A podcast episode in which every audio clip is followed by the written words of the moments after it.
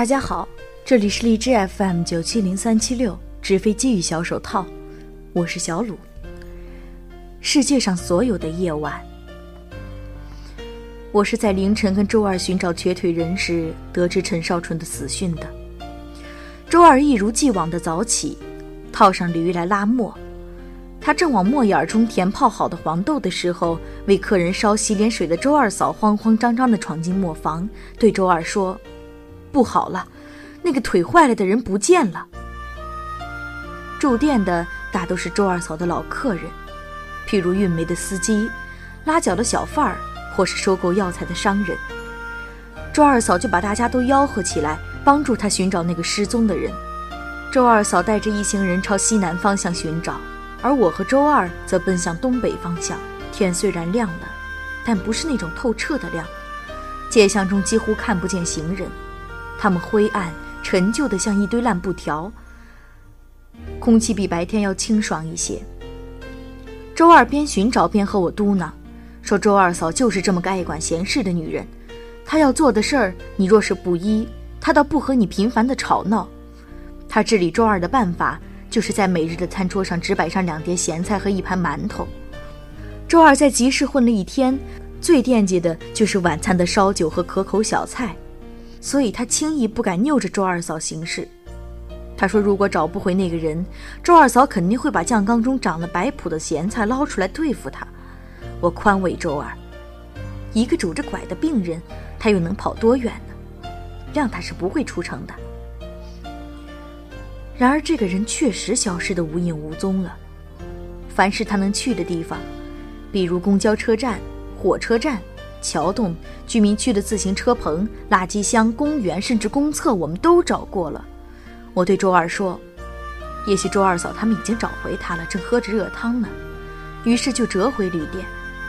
岂料周二嫂一行也是失望而归。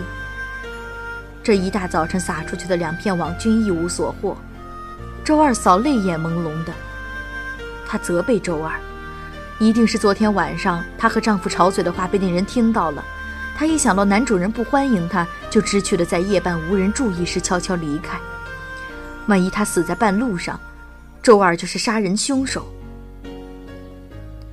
周二不敢插言，唯唯诺诺听着。最后他说：“他走不远，我再去找。”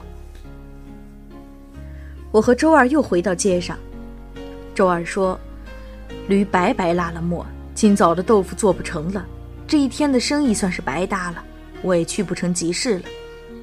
昨天我和谢老铁下的半盘棋还撂在那儿，想着今天下完，下一步棋该怎么走，我昨晚都想好了。唉，我宽慰他，没准一会儿就能找到那人。”周二忍不住埋怨道。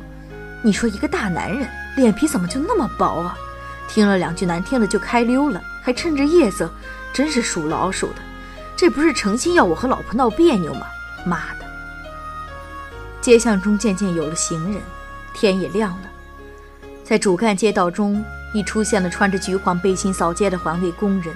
我们向他们打听是否听见一个爬行，我们向他们打听是否见着一个爬行着的人，他们都摇头说没见过。我们走过百货商场，走过医院，走过粮油店，从辉来街进入宽城街，又从宽城街进入月树街。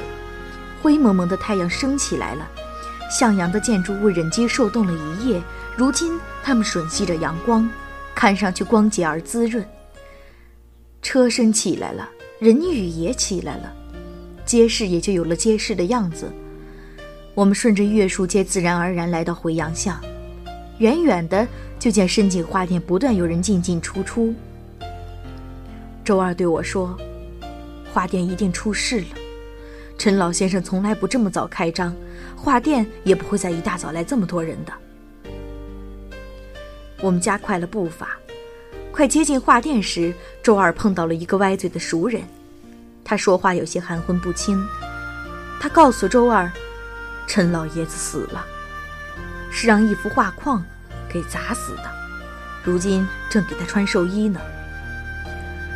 周二拍了一下腿说：“陈老爷子怎么这么倒霉？”歪嘴人说：“听说他是让牛枕家的画框给砸死的，砸到脑壳上了。可能人老了，脑壳跟鸡蛋壳一样酥了，不经砸。歪嘴人说完，擤了一把鼻涕。没有阳光跟着我们走进画店，因为深井画店在回阳巷的阴面。有四个人正撑着一块白布站在柜台里，从里面传来声音。其中一个人低沉地对周二说：“别过来，正穿着衣服呢。”周二和我就像两根柱子似的无言地立在那里。过了一刻，有一个人直起腰来。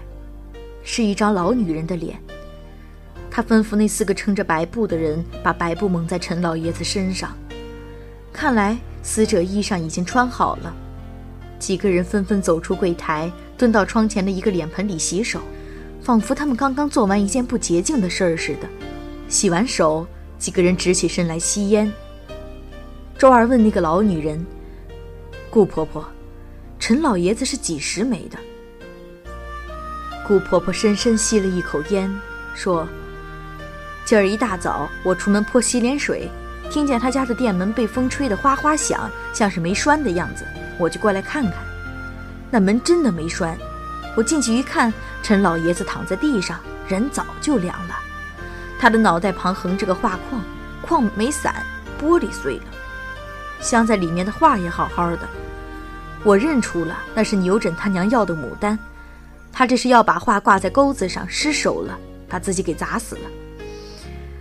顾婆婆又深深地吸了口烟，说：“俗话说的真对呀，该着井里死的，河里死不了。一个镜框要是砸只蚂蚁，未见砸的死，砸个大活人竟这么轻巧，只能说明他该着这么死吗？”顾婆婆话音才落，牛枕一脸丧气的进来了。大家见了他都不说话，他也只是反复说着：“这可怎么好？”一句话。顾婆婆吸完那支烟，将烟头扔掉，进了柜台里面，很快把那张肇事的牡丹图取了出来。她就像公安人员让罪犯认证一件血衣一样，把它摊在地上，对牛枕说：“这是不是给你娘画的？”牛枕抽泣了一下，点了点头，眼里泪光点点。那牡丹图果然比昨日看上去要鲜艳多了，红色的红到了极致，粉色的粉的彻底。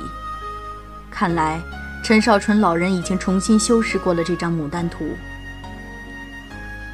顾婆婆又点了一颗烟，对牛振说：“你说镶着这画的玻璃碎了不知多少块，可这张牡丹图呢，连个划痕都没有，真是奇了。”周二见牛振看着画的那种哀愁欲绝的表情。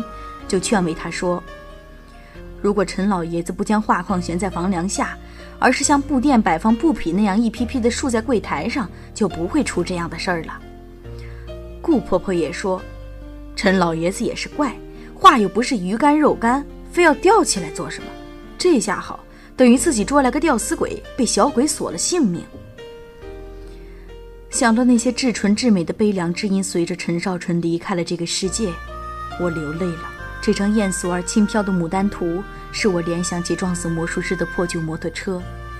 他们都在不经意间充当了杀手的角色，劫走了人间最光滑的生命。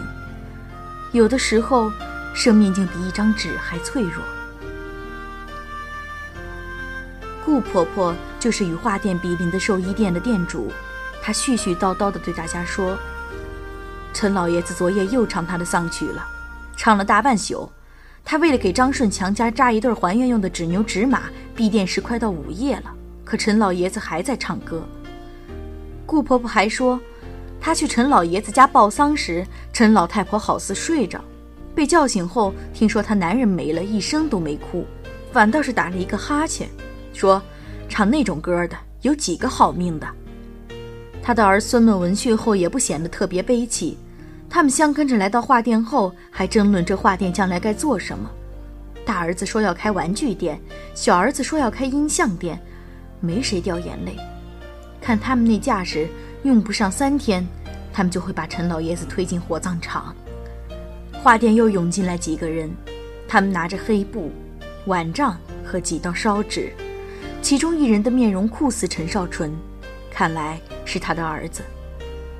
顾婆婆问：“你们就在画店布置灵堂啊？”那个像陈老爷子的男子说：“哦，我妈说了，不往家拉了。我爸喜欢画店，就让他从这儿上路。”说完，他从兜里摸出五十元钱给顾婆婆，说是赏她给她穿衣服的钱。顾婆婆显然对这个钱数不满，她谢也没谢，微微撇了一下嘴，将钱掖到裤兜里，说她店里没人照应，如果有事再去叫她，就出了画店。我和周二也走出了画店，周二走在前，我在后。我们出门时，牛枕还在哀愁地垂立着，看着那张牡丹图。周二回头对我说：“看来牛枕今天跟他一样倒霉，他卖不成豆腐了，牛枕也别想着去集市卖肉了。”